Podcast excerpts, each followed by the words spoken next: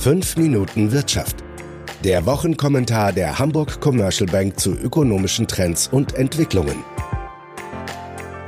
Industriestrategie 2030. Es besteht Handlungsbedarf.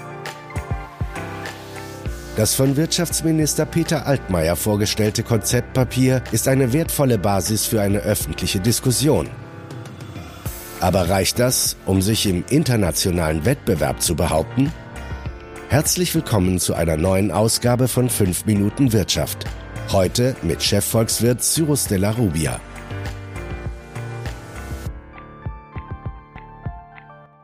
Mit der jüngst präsentierten Industriestrategie 2030 wandert Wirtschaftsminister Peter Altmaier auf einem schmalen Grat.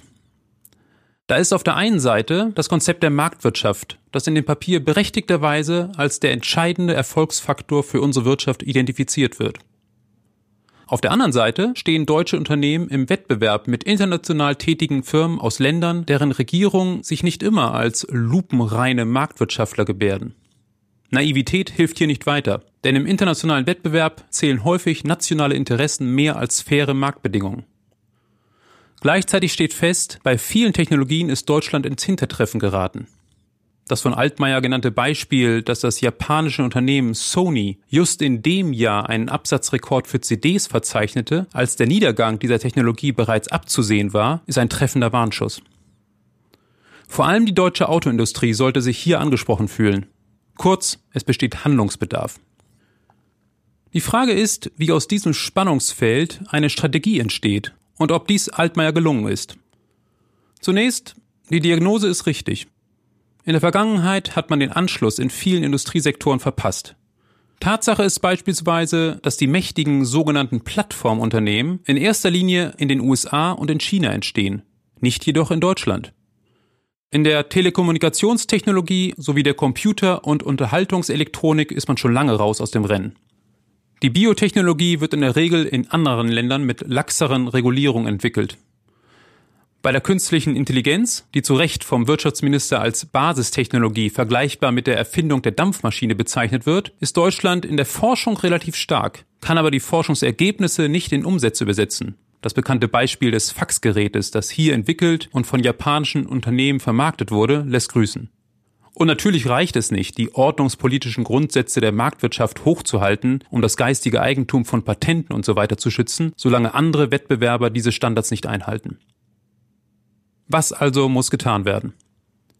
Hier kommt man zu dem schwierigsten und umstrittensten Part des 22 Seiten Papiers aus dem Hause Altmaier.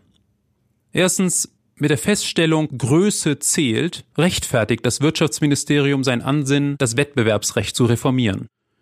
Die gerade von der Europäischen Wettbewerbskommission abgelehnte Fusion der Bahntechniksparten von Siemens und Alstom ist dafür sicherlich das passende Beispiel gewinnt doch die China Railway Rolling Stock Corporation zunehmend mehr Einkaufsmacht und damit Kostenvorteile. Es scheint sinnvoll, den Begriff des relevanten Marktes angesichts des globalen Wettbewerbs neu zu definieren.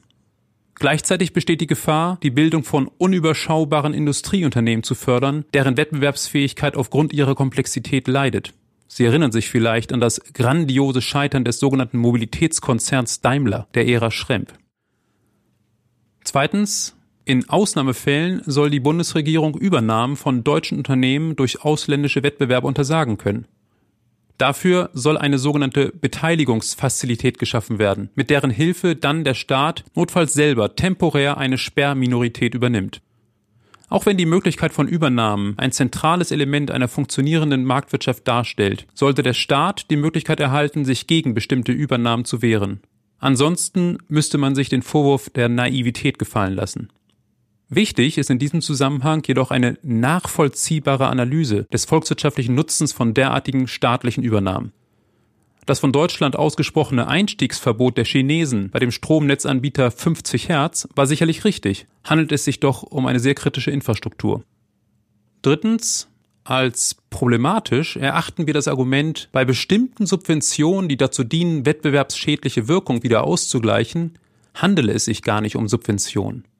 Das ist ein Punkt, mit dem man jede Art von Subvention rechtfertigen kann. Richtig ist demgegenüber, dass man über die Höhe der Unternehmensbesteuerung und der Sozialabgabenquote nachdenken sollte, zumal die USA und Großbritannien in den letzten Jahren die Unternehmenssteuersätze deutlich gesenkt haben. Viertens und letzter Punkt. Zu begrüßen ist grundsätzlich die Einsicht, dass es einer europäischen Dimension bedarf. Hier fehlt es allerdings außer dem Vorhaben, eine Vielzahl von Diskussionsräten auf europäischer Ebene zu konsolidieren, an konkreteren Maßnahmen. Da immer wieder darauf verwiesen wird, dass wir im globalen Wettbewerb stehen, ist dieses Kapitel enttäuschend. Auffällig ist, dass das Stichwort Blockchain in dem Papier nicht vorkommt, obwohl die Technologie gerade im Zusammenhang mit drohenden Monopolen eine nicht zu unterschätzende Bedeutung entwickeln könnte. Abgesehen davon ist mit dem Papier Industriestrategie 2030 eine wertvolle Basis für eine öffentliche Diskussion geschaffen worden, die in einem weiteren Schritt zu einer echten Strategie ausgebaut werden muss. Zeitnah, und das heißt in den nächsten 12 bis 18 Monaten, sollte es dann zu konkreteren Maßnahmen kommen. Das Wandern auf dem schmalen Grat wird weitergehen. Und das Ziel ist klar. Den Anschluss an die Technologien der Zukunft gewinnen. Das war 5 Minuten Wirtschaft der Wochenkommentar der Hamburg Commercial Bank mit Cyrus de la Rubia.